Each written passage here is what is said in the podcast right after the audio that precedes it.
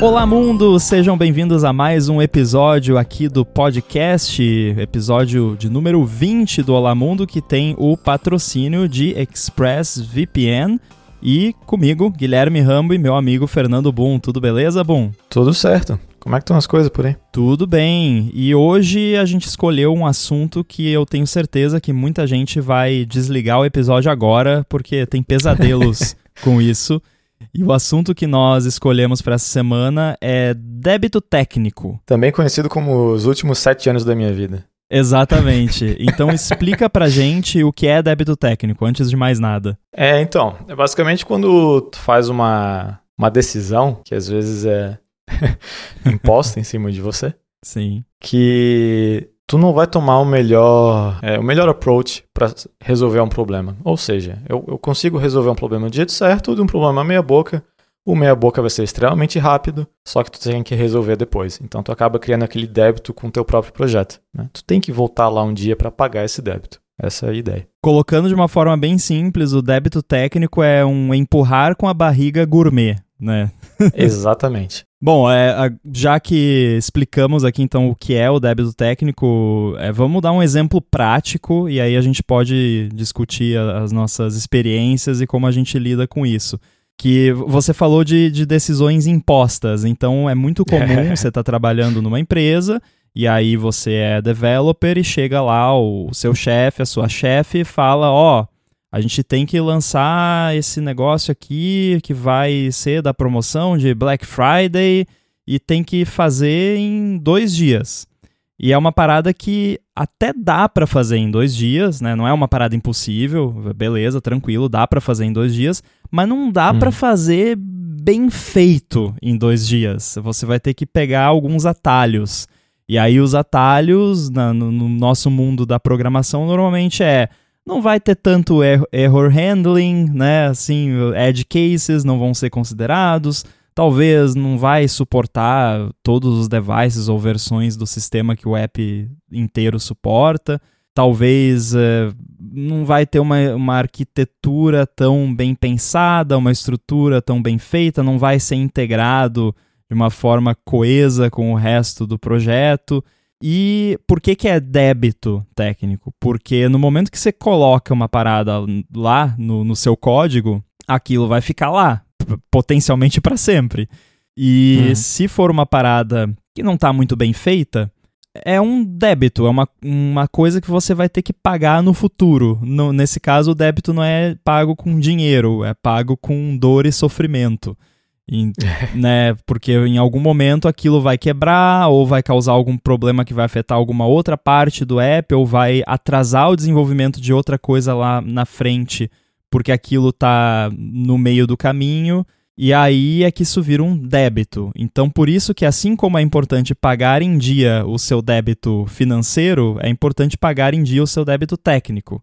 E aí como que a gente faz isso? Então, às vezes não faz, né? Esse é o problema. o, o, que eu vejo é que é, a parte do, do, do, débito técnico geralmente vem com aquela regrinha do 80-20, né? Uhum. Fazer 80% do projeto, tu consegue fazer rapidão ali, mas chega no 20% do final, que é tratar dos edge cases, tratar de tratamento de erro, tratar de escalabilidade, esse tipo de coisa esses 20% do projeto é, pode causar de novo os 80% de problema no futuro. Sim. E geralmente é isso que acontece, né? Tu vai, o, o, o manager, seja lá quem for, ele quer ver o, o, o, projeto pronto, né? Sempre aquele as soon as possible, o famoso ASAP. é, e daí tu o que acaba fazendo é cortando o caminho, né? Cortando vários tipos de, é, de boas práticas aí para entregar o que tem que entregar. E às vezes isso é necessário. Eu quero até deixar bem claro que eu não sou. É, eu não tenho aquela visão de. É, bem de desenvolvedor que acha que tudo, todo e qualquer débito técnico é errado. É, eu acho que isso é um pensamento ruim de ter, porque Sim. senão tu nunca vai chipar nada na tua vida, né? Então, eu acho que tu tem que lidar com, uma, com um bom senso de, ah, ok, essa parte aqui não está muito bem feita, eu vou voltar aqui, já criar as tasks que têm que ser criadas para lidar com aquilo no futuro e, e tudo mais. É, porque é importante, às vezes tu não tem como chegar e, não, deixa eu é, criar toda essa suite de teste, que geralmente teste é algo que acaba ficando na parte do, do débito. Uhum. Ah, deixa eu criar toda essa parte aqui de, de minhas interfaces e modularizar tudo, porque é o certo a ser feito, então eu não vou entregar. Né? Isso às vezes não funciona, às vezes o cliente tem que usar o negócio e tem que usar agora, ou tu está numa corrida ali de mercado que tu tem que entregar o produto antes do que um concorrente. Então, existem motivos né, válidos e, e nobres, entre aspas, para tu fazer um, um puxadinho no código. A questão que é geralmente o problema de, de empresas, ou até quando trabalha sozinho, é voltar né, e pagar essa dívida, porque a dívida geralmente tem uns juros bem altos, né? Uhum. Se tu deixar um tempo lá esse negócio no código, principalmente se for uma parte da, da foundation do teu código, é, é muito fácil isso virar uma bola de neve muito difícil de resolver. Por isso que eu até brinquei no início falando dos do sete anos da minha vida, porque na outra empresa que eu trabalhei, teve foi exatamente isso que aconteceu. A gente tinha esse é, tem que tem que mandar o, o quanto antes o projeto para App Store, tudo mais, era um projeto novo, né, não existia. E várias decisões eu fui fazendo, ó, isso aqui não tá legal, isso aqui não tá legal, não tem teste aqui, não tem teste ali, não tinha teste em nada, basicamente. e deixando o time, principalmente o CEO, né, na época, é, ciente do que estava acontecendo. Falei, ó, a gente está fazendo rápido porque eu estou fazendo, né, mal feito, entre aspas. E a gente tem que voltar aqui. Só que o voltar aqui nunca chegou. Né? Uhum. É, sempre foi adicionando mais feature em cima de feature, em cima de feature, então. É, e era, era difícil convencer e chegar e falar: ó, isso aqui está ficando cada vez mais, é, mais impossível de trabalhar, porque umas coisas que, sei lá, para demorar 20 minutos para fazer, está demorando uma hora, né? Porque está tudo trabalhando em cima dessa, dessa foundation aqui, que é uma, é uma é, um House of Cards, né? Como é que é o Casa de Cartas? É, quando o seu é código mas... parece um jogo de Jenga, né? Que você Exatamente. Vai, vai, só adiciona esse botãozinho aqui na, na Table View e aí você adiciona o botãozinho e, e despenca o resto do app inteiro, fica todo é. torto na tela. E, é, e a questão de teste também é extremamente importante, né? Porque tu já tem esse projeto aí que é né, puxadinho. Daí começa a botar feature, mais feature, mais feature, e não tem nada de teste. Tu tem zero garantia de que as coisas que tu está fazendo vão é, não vão quebrar o que já foi feito. E é basicamente o que acontecia lá, né? A gente botava uma feature nova e quebrava uma antiga, esse tipo de coisa. Então, é, eu tinha que fazer quase que um, um Trojan Horse de boas práticas ali, né? enganar um pouco nas estimativas, falar, não, isso aqui é o tempo que precisa e deu, e não vai ter teste, não vai ter nada. E...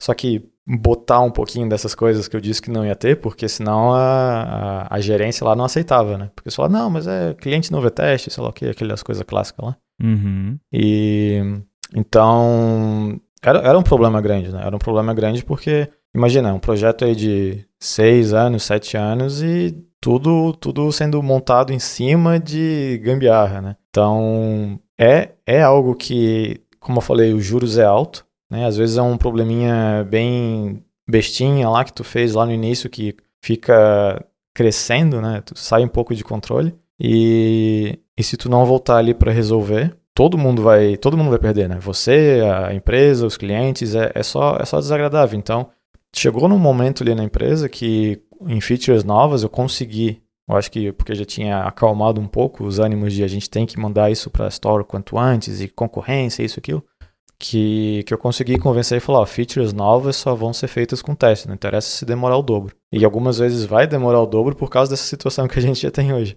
Então, foi, foi um trabalho bem de. É, aquele soft skills, né? Uhum. Eu não uhum. gosto dessa, desse termo, mas, mas foi meio que isso. para conseguir convencer o, o, cara lá que, ó, isso aqui precisa, isso aqui não é, não é eu sendo desenvolvedor chato falando boas práticas, blá blá blá. Isso aqui é, é a vida do projeto. Sem isso aqui não tem como continuar. Então, teve umas features novas ali, features bem complexas, que, que eu tenho certeza absoluta que não teria sido chipado até hoje se não fosse os testes, porque era muita questão de gerência de descontos, era um, era um sistema com, de pagamentos e tal, eu tinha que lidar com um monte de coisa de descontos, cupons e, e, e regras de compra, compra dois leva um de graça, compra três leva 30% de desconto em um, e era tudo dinâmico, né? esses dados das promoções era tudo dinâmico. Então, imagina, né? Tu tem uma, um set quase que infinito de possibilidades de promoções e de, e de coisas que pode ser feito. E tu muda, tu arruma um problema ali onde, ah, isso aqui é um problema de desconto em, em preço flat, isso aqui é um problema de desconto em, é, em porcentagem, isso aqui é de produto. Daí tu arruma um, destrói o outro, né? E, uhum. e eu vi isso acontecendo por causa dos testes, o que era fantástico, né? Eu queria que... Era, o teste estava fazendo o que ele se propunha fazer, ou seja, eu arrumava alguma coisa que quebrava outra, só que daí o teste me falava, ó, oh, tu quebrou outra coisa lá, arruma. Então, foi um momento ali que, que sal, pra, no meu ponto de vista, salvou a feature do, é, do que a gente estava fazendo, porque, como eu disse, era uma feature bem complexa. E ali não tinha como chegar e falar, não, vamos, vamos fazer o mais rápido possível, porque os clientes estão pedindo, isso aqui é importante. Ali, ali se fosse feito isso, o pessoal ia estar tá pagando desconto errado, ia sair, sabe, é, lidando com o dinheiro ali, né? Não tinha como, como deixar a ver. É, geralmente as coisas que eu fazia a mais gambiarrazinha ali era navegação, coisa de interface, esse tipo de coisa, mas a partir do momento que tu está lidando ali com, com dados e dinheiro, principalmente dinheiro, né? Sim. É, não Daí eu, daí eu acho que tem que bater o pé no chão mesmo ali e falar, ó, não, não dá para continuar do jeito que tá continuando. Mas mesmo assim, é aquela coisa, né? Depende de quem tá te pagando. Se o cara no final das contas falar, não, é isso aí, deu, o que, que tu vai fazer, né? Sim. é, depende do seu nível de ownership, né, do, do projeto. É. E aí isso também vai variar muito de empresa para empresa e de time para time. É, eu, sim, sim. única empresa maior que eu trabalhei, a gente tinha bastante ownership do projeto a gente opinava sobre decisões de produto, de design, era um, um uhum. trabalho bem colaborativo. Então era tranquilo você chegar e pro, pro PO, por exemplo, e falar, cara, isso aqui a gente precisa tirar um tempinho essa semana para pagar uhum. um pouco desse débito. Ele até sabia o que é débito técnico, o nosso PO lá, então isso ajuda também você ter um PO sim, né, sim. Que, que, sabe o que é isso e entende o problema.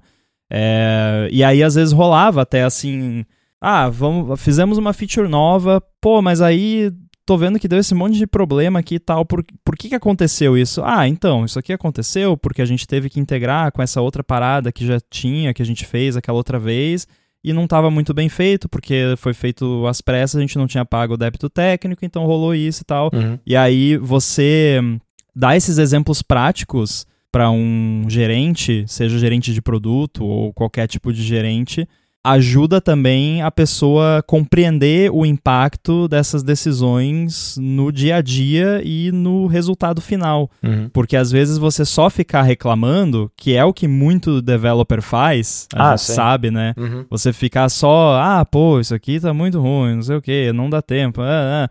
Você fica só reclamando, você não resolve nada, né? Você só reclama. Sim. Se você só quer reclamar e não quer resolver, beleza, reclama e bola pra frente. Mas se você quer de fato resolver e, e tomar ownership ali do, do projeto até certo ponto, você pode usar essas situações como uma oportunidade de demonstrar que você está certo, mas não de um jeito, tá vendo? Eu avisei, né? Isso não resolve também, né?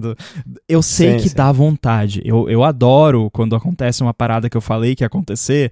E aí eu, eu fico, às vezes, me corroendo para não falar. Eu avisei que, né? É, às vezes você fala, né? Que é, tipo, aquele seu amigo lá que ia fazer uma besteira e você falou: olha, cara, não faz isso, não sei o que. Aí vai lá e faz, tá vendo? Eu avisei. Aí você fala. Mas no trabalho você né, dá aquela jogadinha política ali, ah, então, olha só, aconteceu isso, por que isso e tal.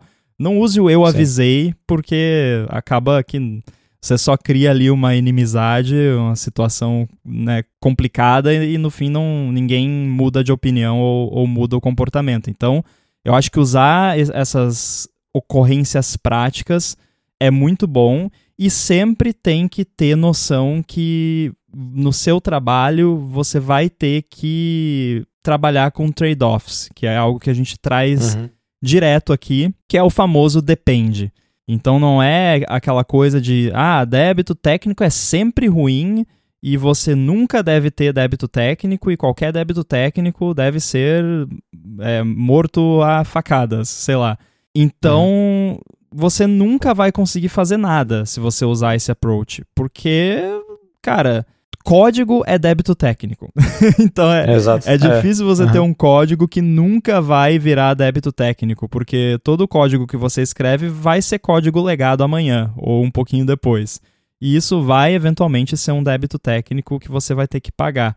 Então não adianta ficar só é, n- nessa neura de, de prevenir débito técnico a todo custo, porque aí também você nunca, de fato, vai botar nada no ar. Claro, é, não tem, não tem como tu prever o que, que vai ser e o que, que não vai ser. Então, como, como tu disse, todo código é débito técnico em certa forma. Imagina, imagina eu lá, felizão, começando o projeto em Objective-C, sabe? Uhum. Querendo ou não, por mais que ainda dê para usar Objective-C de boa, e, e é uma linguagem que eu ainda gosto, por mais estranho que pareça, Eu também. é, é- é- então, é muito, muita coisa ali virou débito técnico só por ser Objective-C, sabe? Uhum. que, que dá para fazer melhor ou simplesmente a comunicação com as outras partes do projeto em Swift não são das melhores, sabe? Então tem, tem muita coisa que, que apesar de não ter uma necessidade imediata de não, preciso migrar tudo para Swift, não foi o que foi feito nesse projeto, mas eu vi ali que tinha muita coisa que, pô, se isso aqui fosse em Swift seria muito melhor, o código seria menor, mais conciso, é, ou simplesmente integrar com outro tipo de, é, de parte que tem que ser em Swift, tipo um widget ou alguma coisa assim. Então, não, não, tem como, não tem como você fazer um escudo no teu trabalho que tu vai te garantir que tu não vai ter nenhum tipo de, de técnico, de débito técnico no, no, no decorrer do projeto. É impossível, né? Tu pode seguir as melhores boas práticas do mundo, ler 500 mil livros sobre é, clean code, seja lá o que for, que vai passar um ano aquele código que tu escreveu, chega lá a Apple e fala, isso aqui é deprecated agora. Ah, isso aqui é tal coisa. Agora a gente inventou o, Blift. Vamos migrar o Swift para Blift. E, e, e aí, o que, que tu vai fazer? Aquilo tudo que tu escreveu vai ter que ser alterado de certa forma. Óbvio que se as boas práticas foram seguidas, vai ficar mais fácil lidar com esse, com esse débito. Né? Mas não quer dizer que ele não vai existir. Então, Uhum.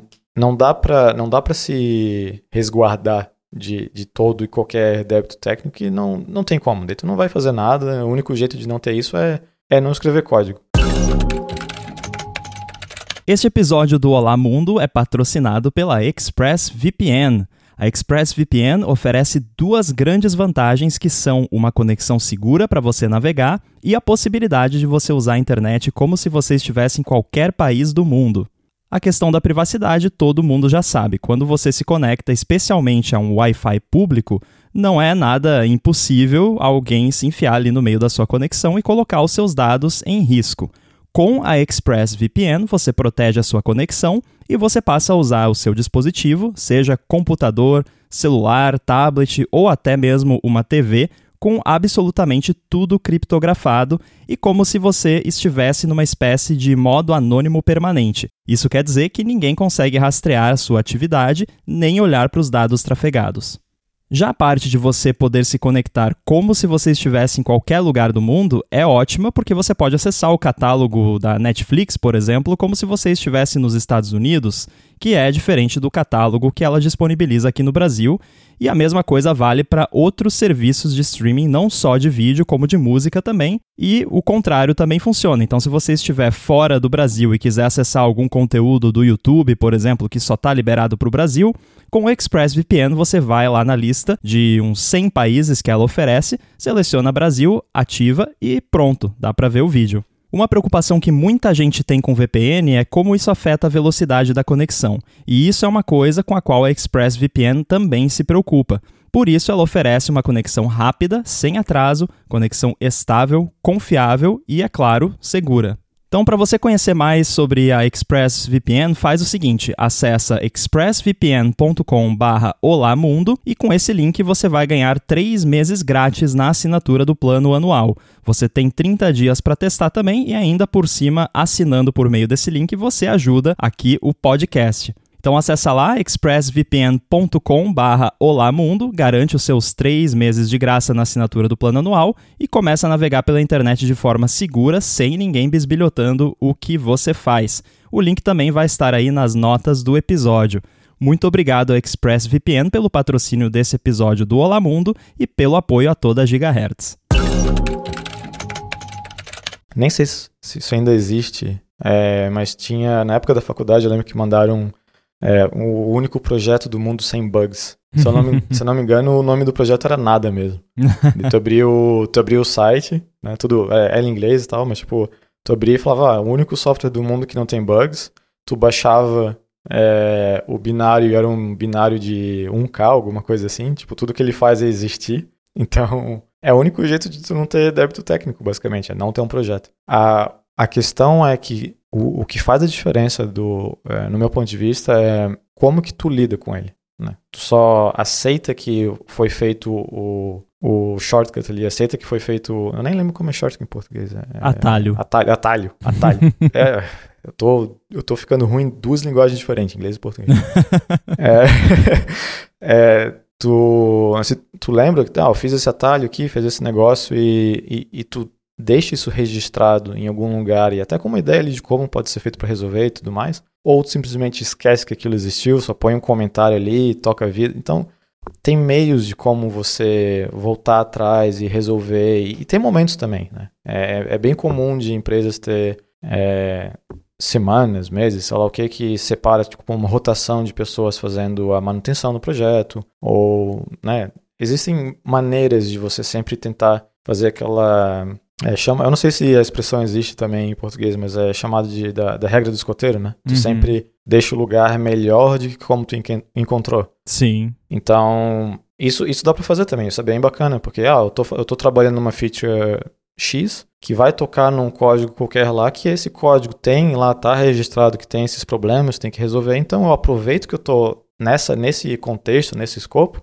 e já faço a manutenção daquele código antigo que estava ruim e deixo ele decente, né? Ponho o teste, faço é, modularização dele, extraio para fazer as interfaces com protocolo, seja lá o que for. Então, isso, isso é um approach que eu acho que funciona muito bem. Né? É, se o time tiver essa, essa, essa mentalidade, porque tu vai sempre ficar pagando um pouco, tu nunca deixa os juros crescer muito, né? Porque toda feature eventualmente vai ter uma deadline, todo todo projeto vai ter aquela pressão em algum momento de fazer o mais rápido possível. Mas se ao longo da vida do projeto as pessoas que foram chegando perto desse código for melhorando, nem que seja uma pouquinha coisa aqui ou ali, é, né? Ah, resolver um bug daquele problema que tinha um dev técnico faz o teste daquele bug para ele não acontecer de novo e tal. Na verdade, o, o meu approach sugerido, claro que vai depender muito do, do estado do código, né? Que às vezes tem, uhum. tem uma situação que está tão crítica que não tem como você fazer isso. Mas a minha sugestão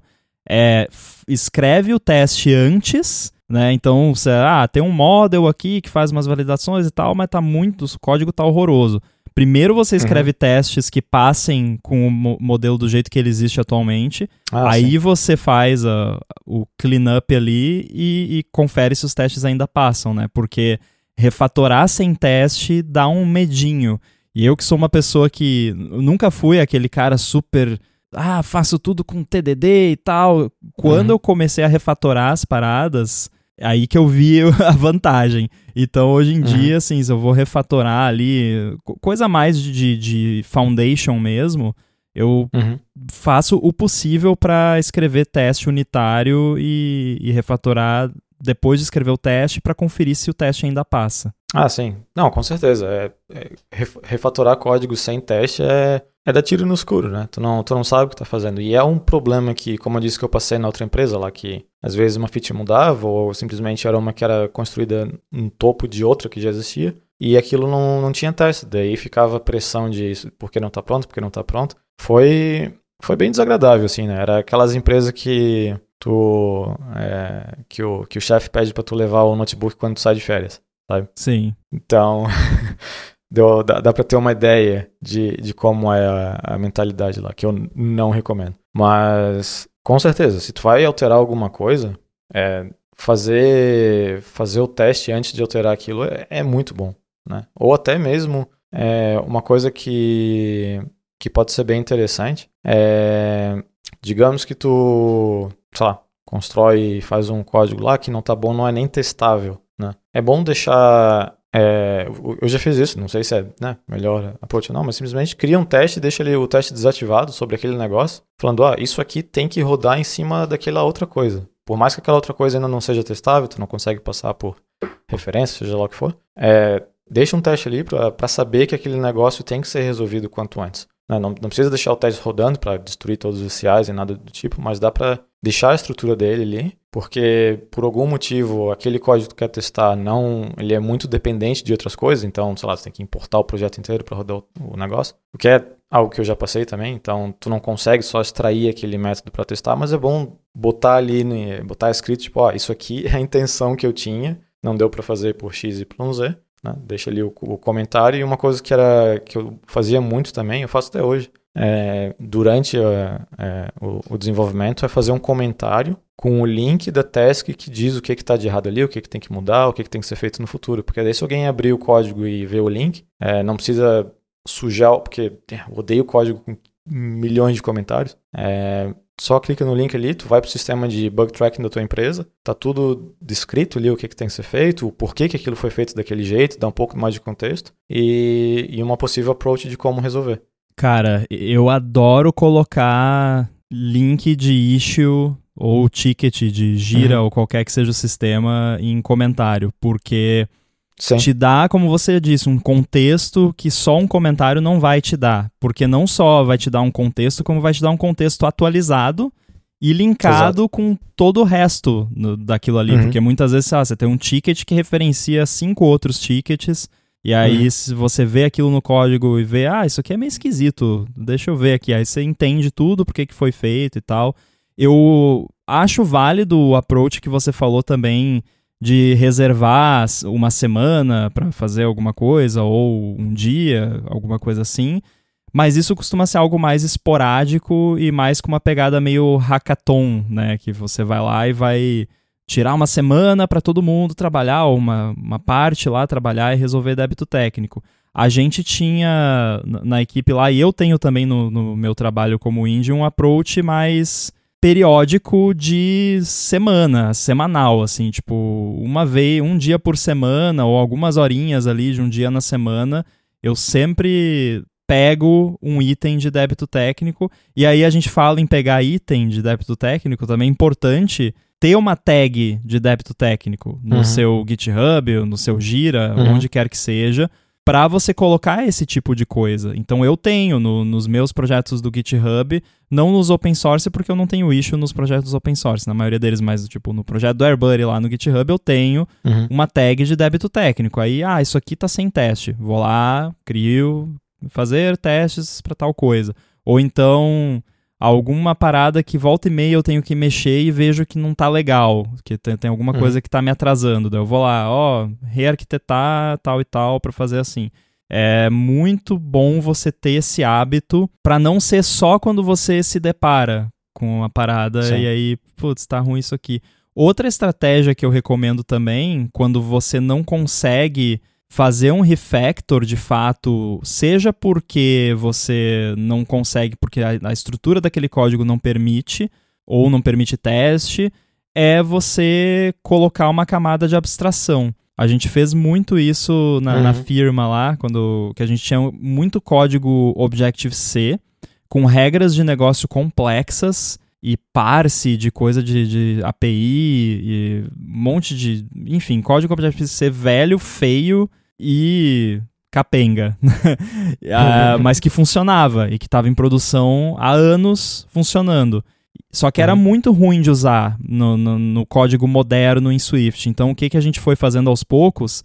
Tá, a gente não vai reescrever isso aqui porque tem muita regra de negócio, é feio esse código aqui, mas, mas funciona, é testado e todos os edge cases estão codificados aqui. Então, wrapper, vai lá e Sim começa a encapsular aquele código e ele ficou lá. O código ficou lá, nunca foi removido, nunca foi mexido, porque não precisava mexer, porque é aquele código que está literalmente pronto, sabe? É, uhum. Algoritmo, parse, coisa que está pronta, mas que era ruim de usar porque era velho e a API não ficava legal. Então, a gente sim, foi sim. abstraindo. E o legal de você fazer dessa forma é que mesmo que eventualmente você não precise mais daquele código legado que você está encapsulando, você não vai precisar sair refatorando o projeto inteiro, porque você já abstraiu. Então você uhum. só troca o que a sua abstração está chamando. Sim. Não, é, é um, é um approach muito bom. Eu fiz isso também lá no, nesse outro projeto lá do, do, do, do dos terror lá. E principalmente quando teve situações onde eu queria uma comunicação melhor com Swift, né? Porque, é, ah, isso tudo aqui é optional, eu não queria que fosse, Objective-C, daí sabe como é que é as coisas. Então, é, fazer esses layers é, é, realmente muito bom. E daí é muito fácil tu testar os layers, né? Ou abstração. Porque daí tu já está fazendo né, uma camada em cima do, do, do, do, core que tu tá, tá querendo testar, então tu simplesmente recebe esse core aí como uma dependência e tu consegue testar de um jeito bem tranquilo. O negócio ali de, de fazer a. que tu mencionou de fazer tipo uma hackathon, eu até tava. É o que eu tava querendo dizer de uma forma até um pouco diferente. É, num, num, assumindo que tu tem um time, né? Sei lá, mais de três, quatro pessoas. É, uma coisa que a gente faz aqui, que eu acho que funciona muito bem, é que tu tem uma rotação né, de, de pessoas que estão cuidando da parte de manutenção do projeto. Uhum. Então, digamos que teu time tem cinco pessoas, é cada semana um, tu só vai lidar com isso uma vez a cada cinco meses. O que não é, né, não é ruim, é tipo, é bem, bem tranquilo de fazer. E daí, quando tu tá nessa semana, além de. Tu vai trabalhar no teu projeto normal e tal, só que, tipo, uma, uma parte dessa semana, daí os dias são meio arbitrários, dependendo de algumas coisas, tu vai dedicar só para isso. Então, não, aqui eu vou lidar com esse, esses bugs aqui, ou com simplesmente refatorar essa parte aqui. E, e além disso, também tem um negócio que eu acho que eu já até comentei outro dia, que a gente tem os Quick Win Days, né? Então, uhum. simplesmente pega tasks que são é, mais tranquilinhas de fazer e acaba fazendo ali. Então, isso, isso ajuda bastante, porque né, além de ter essa regrinha aí de se tu mexer num código, tenta deixar, deixar ele melhor do que como tu encontrou, tu também tem sempre alguém cuidando ali de é, ficar ah, vendo o que está acontecendo, se vendo a lista de, de tasks que foram é, criadas em relação a débito técnico ou, ou small bugs e coisa do gênero. Então, eu acho que é um projeto de software tipo filho, assim, né? A partir do momento que tu criou o projeto, ele, ele vai te dar incomodação para sempre. Não tem como não tem como escapar disso. Então, é importante planejar né? Fazer um planejamento de como que isso vai ser lidado. Né? Não, eu não vou abandonar tudo e daqui a cinco meses eu dou uma olhada nos bugs, daí abandono tudo de novo, depois e assim vai. Então, mesmo se o projeto está funcionando perfeito hoje, ano que vem é capaz de não funcionar mais, porque, né, novo OS, novas APIs, novo isso, novo telefone, sei lá. Então, por isso que a questão de modularização e, é, e criar testes e tudo mais é tão importante, porque não interessa o que tu faz, no final das contas tu vai refatorar o código. É, né, é a terceira certeza da vida. Primeiro é que todo mundo vai morrer, depois é pagar imposto e depois é refatorar código. Pois é, é eu acho que a gente conseguiu abordar aqui um pouquinho de como evitar o débito técnico e também como pagar ele depois, o que você inevitavelmente vai ter que fazer Uhum. Alguma palavra final de inspiração? Tenta não quebrar tudo quando refatorar o código. Muito inspiracional. Eu acho que assim podemos encerrar o episódio dessa semana. é, quem tiver dúvidas, sugestões, é, quiser comentar também sobre esse assunto, fica à vontade para nos enviar mensagens aí pelo e-mail, olamundo.gigahertz.fm. Eu tô lá no Mastodon, mastodon.social, arroba underline inside, e você, Boom, finalmente consegue falar agora sem sim, sim. tropeçar qual é o seu Mastodon. Com certeza. Eu tô no mastodon.online, no arroba Boom, B-U-N-N. Boa! Então é isso, Olha a gente só. volta em breve. Abraço.